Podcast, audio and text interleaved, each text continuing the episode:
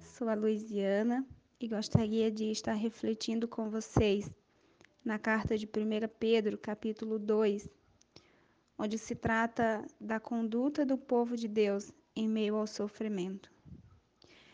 Pedro escreve para os cristãos judeus que estavam enfrentando perseguição por causa da fé.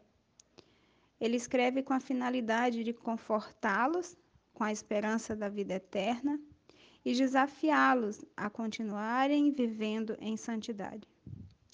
Eu queria estar destacando o verso 11 do capítulo 2 de 1 Pedro, onde diz: Amados, insisto em que, como estrangeiros e peregrinos no mundo, vocês se abstenham dos desejos carnais que guerreiam contra a alma.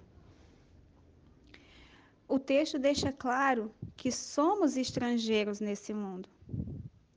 Estrangeiro é aquele que pertence a outro país ou nação. E podemos ver no verso 9 que ele diz que nós pertencemos a outra nação. Ele nos chama de nação santa. Isso significa, amados, que estamos aqui mas não somos daqui. O verso 11 também cita a palavra peregrinos. Peregrino é o mesmo que romeiro.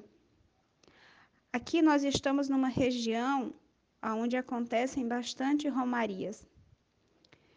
E um romeiro é uma pessoa que ele sai do seu destino é, de origem, né? ele sai da sua, da sua cidade, ele sai da sua localidade e ele tem é, um propósito definido.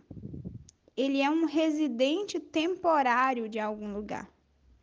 Então, aqui na região, nós temos três grandes romarias no ano e outras menores durante o decorrer do ano, aonde inúmeros é, romeiros saem das suas cidades e vêm para cá com um propósito religioso, de pagar sua promessa, de fazer suas visitas turísticas, é, de fazer suas compras, mas ele sempre retorna. Um romeiro, ele não vem da Bahia para o Ceará para ficar.